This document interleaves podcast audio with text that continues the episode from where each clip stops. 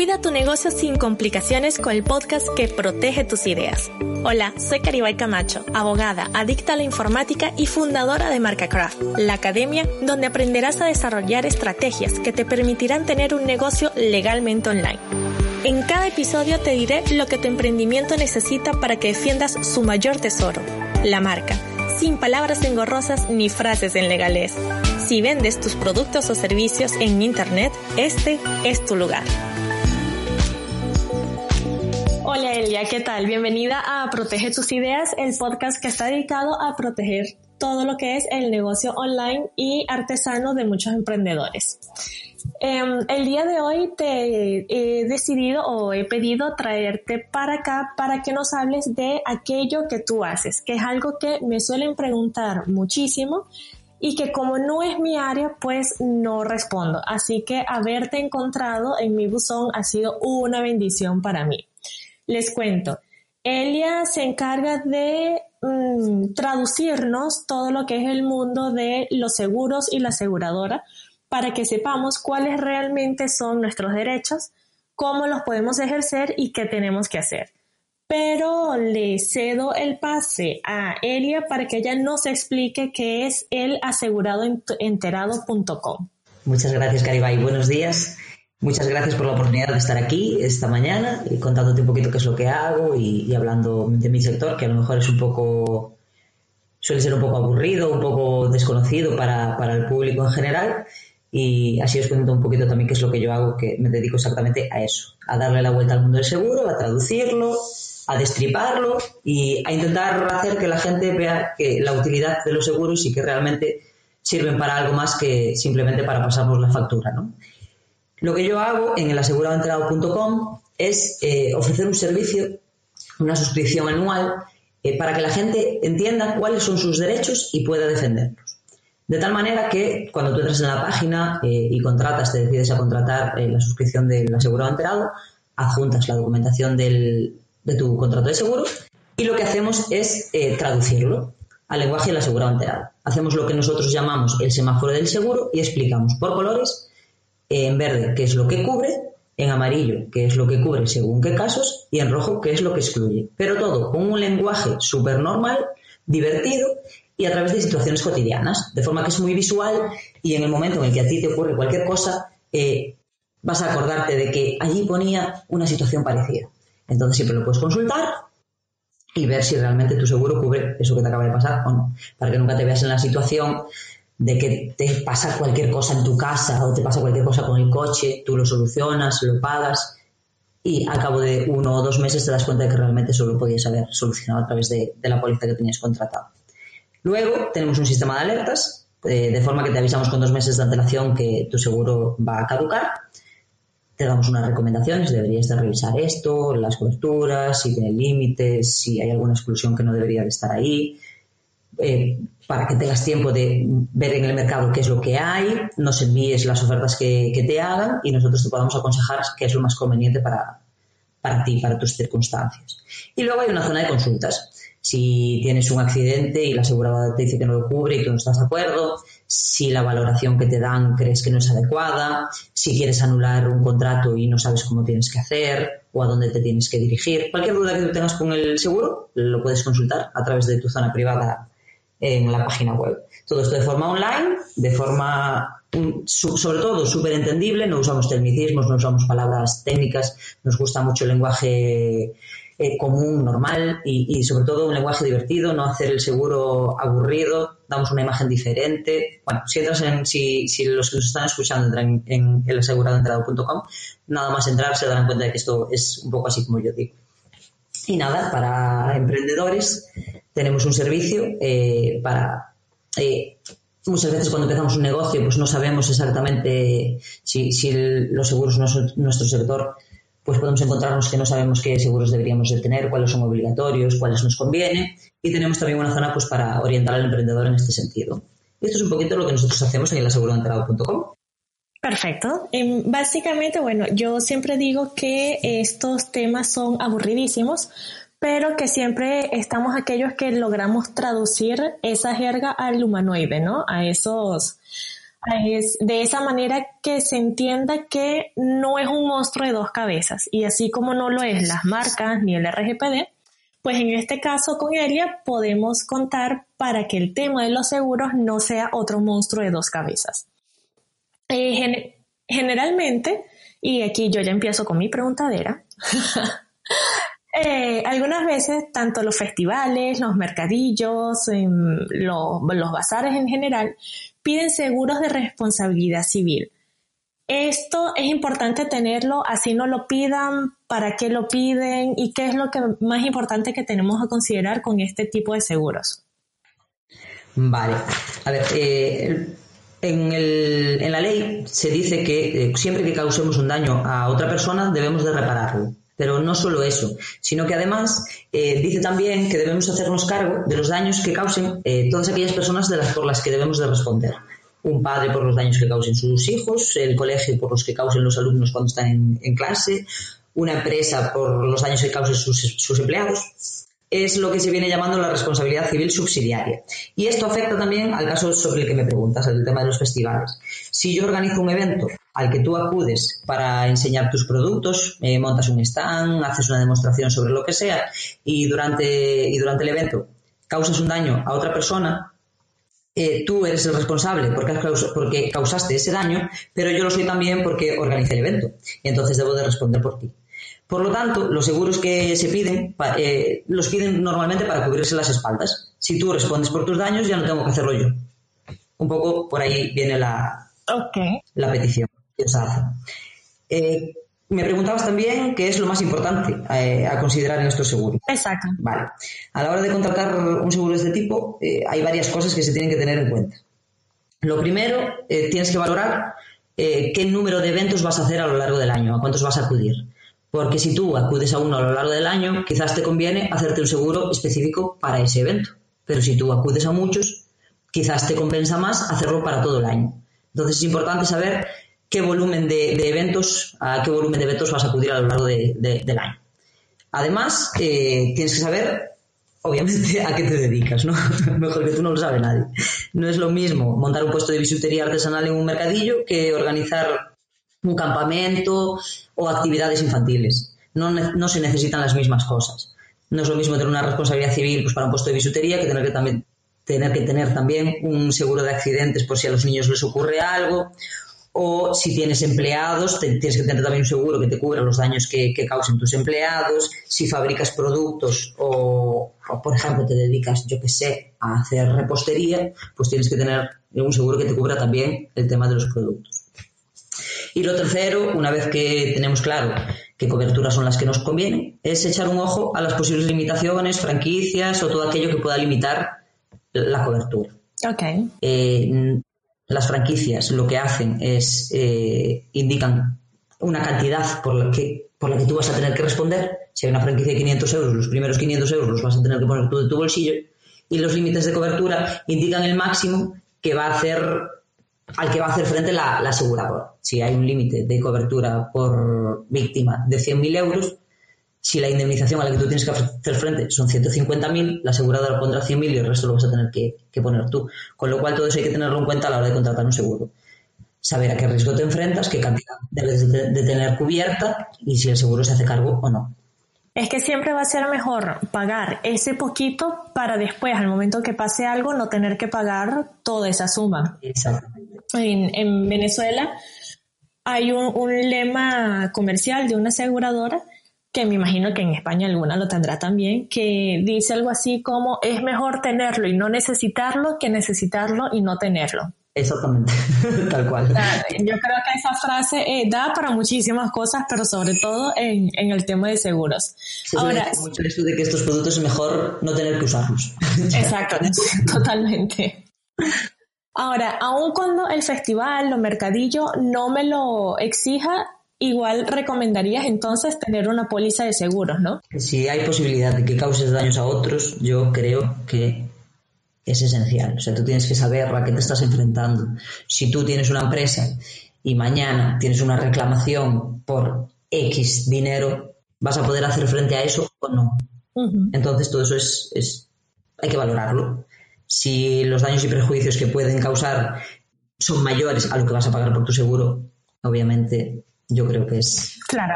Yo siempre lo recomiendo, porque al final tú montas un negocio con la idea de vivir de él, te va más o menos bien, mañana te pasa cualquier cosa, no puedes hacer frente y, tienes que cerrar.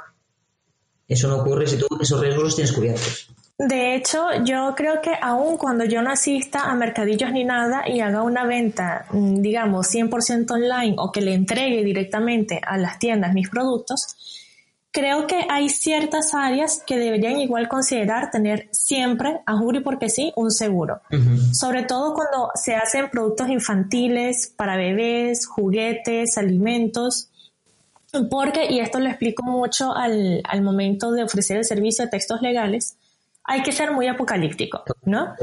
Y yo creo que para mí ser apocalíptica no es andar pensando que siempre la vida me, me va a jugar mal, no, pero prever ese apocalipsis que puede tener nuestro negocio con cuestiones que a veces son tontas como a ver, que yo tengo un juguete, qué sé yo, una muñeca con botones en los ojos y resulta que el niño se ha tragado un botón y yo ni siquiera tenía un papel ni nada que decía, mira, que tu hijo no se puede andar chupando el ojo de la muñeca porque se lo puede tragar. Exactamente. ¿No?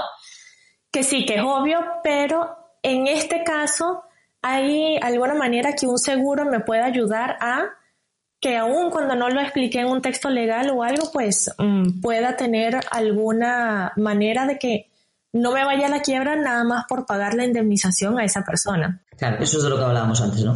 Eh, es lo que tú dices. Eh, yo creo que en cualquier sector es importante cubrirse las espaldas, pero es que si además te dedicas a crear productos para niños, no te digo nada. Si yo voy a pelear por el daño que me causes a mí, imagínate si se lo causas a mi hijo. Claro. O, a mí. Yo imagino que todos los padres pensarán lo mismo. Si algo nos duele en el mundo, son nuestros hijos. Entonces, cuando hablamos de responsabilidad civil de un empresario o empresaria, al final tienes que tener en cuenta todos los riesgos a los que te enfrentas. Si tienes un local, si tienes empleados, lo que hablábamos antes. Hay lo que se llama, eh, para cada cosa, ¿no? Hay una responsabilidad civil en concreto. Hay la responsabilidad civil patronal para los empleados, la locativa para el tema de si tienes un local, y luego está la responsabilidad civil por productos, que lo que hace exactamente es eso. Eh, cubre eh, las indemnizaciones a las que tengas que hacer frente por los daños que causes, pues por un error de diseño, por un defecto en la fabricación e incluso si no tienes manual de instrucciones o lo que ha pasado no figura en, el mismo manual. Exacto. Y mm, ahora bien, esto es para las personas que crean productos y todo lo demás. Ahora, para aquellos que ofrecemos servicios, ¿existe algún seguro en plan Em, no sé, mira, que hice todo lo posible, pero, eh, no sé, digamos el caso de una nutricionista, ¿no? Sí. Eh, la nutricionista llegó, dio toda la dieta, dio todo, y la persona está exigiendo indemnización porque resulta que esto le causó daños a la salud, ya sea porque lo estaba siguiendo mal, no lo estaba siguiendo mal, bueno, ese sería otro asunto. A ver, al final lo que cubre la, responsabilidad civil de aquellas personas que ofrecemos servicios es la responsabilidad civil eh, profesional, la profesional pura y dura. Ok. Claro, cuando tú te dedicas a ofrecer un servicio, si tú eres una nutricionista, pues la responsabilidad civil profesional te cubre por aquellos daños que tú causes a otros en el ejercicio de tu profesión. No es tan fácil como que la otra persona diga, mira, yo me causaste un daño. Bueno, todo eso hay que demostrarlo y claro. mucho más. Hay un procedimiento y todo el tema. Pero bueno, la responsabilidad civil profesional es la que se, la que se encarga de cubrir aquellos daños que causemos a los otros en el ejercicio de, nuestra profesión. Ok, y mm, ahorita con todo, todo este boom, digamos, de, los autónomos, de que muchas personas en España se han dado cuenta que pueden trabajar desde su casa y que mm, les convenga o no, eh, hay muchísimas cosas que se pueden desgravar, ¿no? La materia fiscal, pues tampoco es la mía. Yo siempre la, la cedo, se la paso a otra persona, pero para todos aquellos que trabajamos desde casa, ¿hay algo que debamos comentar en nuestras pólizas, solicitar algo en específico? Porque, claro, nuestra oficina y nuestra casa están en el mismo lugar. Claro. Al final, eh, cuando trabajas desde casa, lo primero que tienes que revisar es el seguro de hogar. Tú trabajas en tu casa con lo cual no tienes un local que tienes que proteger ni de un robo, ni de un incendio, ni de lo que le pueda ocurrir, pero tienes una casa, que además de ser donde vives, es donde tú trabajas. O sea, dos razones súper importantes para tenerla cubierta. Entonces, si tienes asegurada tu casa, dentro de este seguro tienes que incluir la maquinaria, los equipos, todo aquello que tú uses en tu día a día profesional. Porque en principio los seguros de hogar, los seguros de la casa, lo que suelen excluir es toda aquel, aquella maquinaria, homenaje que tú uses para tu vida profesional. Eso no se cubre en el seguro de hogar. Hay que incluirlo a propósito. Si tú eres un informático y tienes unos equipos informáticos de la leche en tu casa, tienes que incluirlo si tu oficina está en tu casa. Si eres pastelero y tienes la maquinaria, un obrador montado en tu casa, tienes que incluirlo en, el seguro de tu casa. Y por supuesto, tener en cuenta que la responsabilidad civil profesional no se cubre en el seguro de hogar. Así que no nos vamos a librar de contratarla porque tengamos contratado un seguro de hogar. La responsabilidad. Son separados. Exactamente. En el seguro de, de tu casa lo que puedes cubrir es todo tu homenaje, o sea, toda tu maquinaria profesional los pertrechos, todo aquello que tú uses en tu día a día profesional, lo que tienes en tu oficina montada en tu casa, vamos. Porque el seguro de hogar lo Y en aquellos casos que eh, hay muchas chicas, bueno, chicos también, que trabajan con materiales como orfebrería, eh, productos que, o, tóxicos, que en algún momento puede ser, eh, hasta dañino para nuestra salud. ¿Hay alguna manera de que nosotros Mm, podamos tener algún seguro o algo que nos cubra los daños eventuales que podamos tener por, qué sé yo, yo estoy haciendo algo de orfebrería y me corté, cualquier cosa así. Bueno, yo creo que ahí ya hay que ir a seguros más específicos.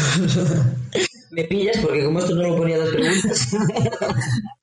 es que, no, es que el seguro es un mundo, eh, digamos, enorme, ¿no? Y muchas veces pensamos, como lo que estabas diciendo ahorita, que si tenemos un seguro de hogar, automáticamente nos va a cubrir el profesional. y no es así. no. no. es así. En el tema de, los años que tú te causas trabajando, ahí te tienes que ir ya a temas de seguros de accidentes, seguros de baja laboral, ver qué es exactamente lo que quieres cubrir y hablarlo, con tu seguro. Al final, eh, cada caso es un mundo, cada sector es un mundo y siempre todo esto lo hay que estudiar. Con lo cual, si tú quieres, eh, trabajas pues, con ese tipo de productos y quieres cubrirte de los daños que puedas causar, a ver, no vas a, no vas a, me corté en un dedo. No, pero sí puedes cubrir una invalidez, okay. sí puedes cubrir un fallecimiento con seguros específicos para esos seguros de accidentes, seguros de vida, temas de baja laboral, pero tienes que tener en cuenta siempre que si tú trabajas con productos peligrosos, si tienes una profesión de riesgo, si practicas deportes de riesgo, todo eso lo tienes que informar, lo tienes que incluir específicamente en el seguro. Porque los seguros de vida, los seguros de accidentes, todos estos seguros lo primero que excluyen son profesiones de riesgo, deportes de riesgo, etcétera. Con lo cual, lo que es muy importante es revisar qué es lo que te cubre, qué es lo que te excluye, y si tienes una profesión de este tipo, indicarlo siempre. Claro, es que eh, ahí es cuando entran tus servicios, mm, según entiendo, que es que yo te digo, mira, Elia, estoy buscando, esta es mi profesión, a esto es a lo que me dedico, he encontrado estas pólizas, ¿cuál es la mejor para mí? ¿Correcto? Exactamente, correcto. Tú me vas a traducir todo, todo eso, esas cláusulas y todo lo que tiene el contrato y me vas a decir, mira, que te pongan esto, que te quiten aquello, esto realmente no te va a hacer falta y te hace falta aquello. O este seguro no te va a cubrir porque tú eres bombero y aquí lo primero que pones es que se excluyen profesiones de riesgo como bombero, militar o etcétera. Entonces eso es, claro, es un poco lo que nosotros hacemos, ¿no? mira, esto es lo que yo tengo, esta es mi situación familiar, esta es mi situación económica, ¿qué debería de tener cubierto, ¿no? En el tema de vida, por ejemplo. Exacto. Esos son los deportes de riesgo que practico, mi seguro me lo cubre, no me lo cubre.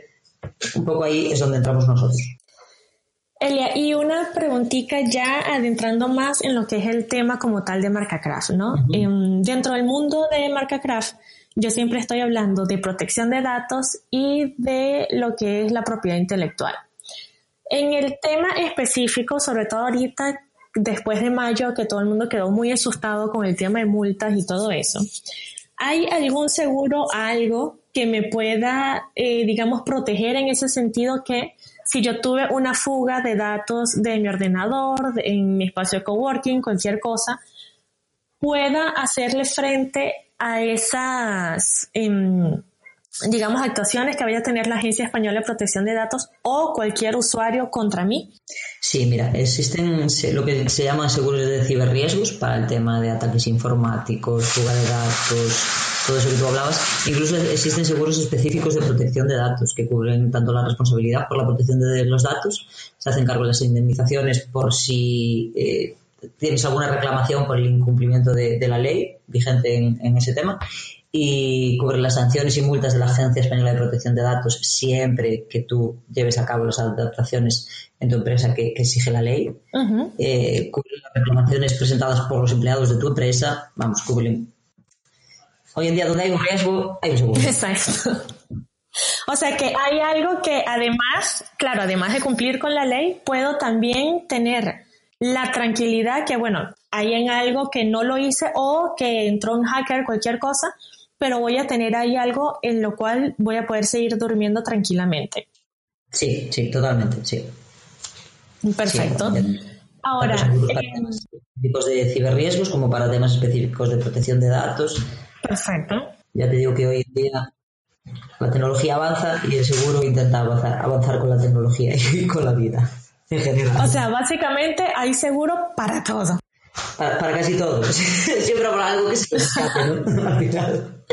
Pero sí que bueno, y lo que se escape seguro lo estarán inventando ya, así que tampoco tal cual. Sí que es verdad que el seguro es un sector que a lo mejor parece más tradicional, o que parece un poco más anticuado, más aburrido, más anquilosado, más llámale como quieras, pero sí que intenta adaptarse. A lo mejor no va al mismo ritmo que la tecnología, pero bueno, ahí va. Ahí va. por lo menos. la otra... Se podría hacer mucho mejorar en este tema, pero... la otra preguntita que te tenía era... ¿Cuál es el consejo principal que tú le puedes dar a las personas que nos están escuchando en materia de seguros? A ver, yo creo que el, consejo que yo puedo dar, eh, en lo que se, a seguros se refiere, es intentar tenerlos siempre controlados y, y, al día, conocerlos, saber qué es lo que tenemos asegurado, cómo lo tenemos asegurado, cuándo nos vence y todo el tema. Con lo cual, lo importante es planificar saber siempre cuándo nos van a caducar, apuntarlo en una agenda, un calendario, poner alarmas, lo que tú quieras, para estar siempre atentos con el tiempo, con el tiempo suficiente por si es necesario hacer algún cambio o alguna revisión, revisarlos, echar un ojo cada año a lo que nos cubren, si se adaptan a las circunstancias eh, que tenemos en ese momento, a nuestra situación familiar, a nuestra situación económica porque no siempre lo que nos sirve en un año nos sirve en el otro. Si yo hoy soy soltera y sin hijos y el año que viene estoy casada y tengo un hijo, no voy a necesitar el mismo seguro de vida que necesitaba antes. Si mi casa antes era un piso de 90 metros y ahora hice un duplex, pues lo mismo, ¿no? Hay que ver si los seguros se adaptan a nuestras nuevas circunstancias. Y luego decidir, una vez que tengas eh, agendado, eh, podrás revisar con tiempo Em, los seguros que tienes contratados y si quieres cambiarlos, pues siempre lo podrás hacer en el plazo necesario, que es un mes. Y ese es un poco el consejo que, yo doy. Siempre intentar conocerlos y eso, planificar, revisar y decidir. Bueno, Elia, entonces para poderse comunicar contigo, además de la página web elaseguradoenterado.com, ¿por dónde más te podemos encontrar? ¿Alguna red social? ¿Algún otro lado? Sí, mira, estamos en Facebook, en facebook.com barra el asegurado enterado. En Instagram, nuestro nombre de usuario también es el asegurado enterado. Y en LinkedIn, lo mismo. Si nos buscáis el asegurado enterado, ahí estamos también. Y si no, siempre podéis. Bueno, ella. Dime. Digo, te iba a dejar el email por si cualquier duda, cualquier consulta, siempre nos pueden enviar un email a info arroba de todas formas, yo les voy a dejar todos estos links de mm, aquí abajo en la descripción del, del podcast y en, el, en la entrada del blog que va a estar también en la página web. Cualquier cosa relacionada con seguros, ya saben que pueden contactar a Elia, que se sabe todo esto al derecho y al revés y que nos va a poder traducir toda esta información que al menos a mí me parece extremadamente tediosa. Así que muchísimas gracias, Elia. Y cualquier información, ya saben, es solamente escribirles a eldeseguradoenterado.com. Muchas gracias, Bye, hasta luego. Chao, Elia. Y esto ha sido todo por hoy. Me encantaría saber tu opinión sobre lo que hablamos, así que escribe en Instagram a arroba camacho y cuéntame si el episodio de hoy te ha servido para tu negocio o si tienes alguna duda. Nos vemos en el próximo. Chaito.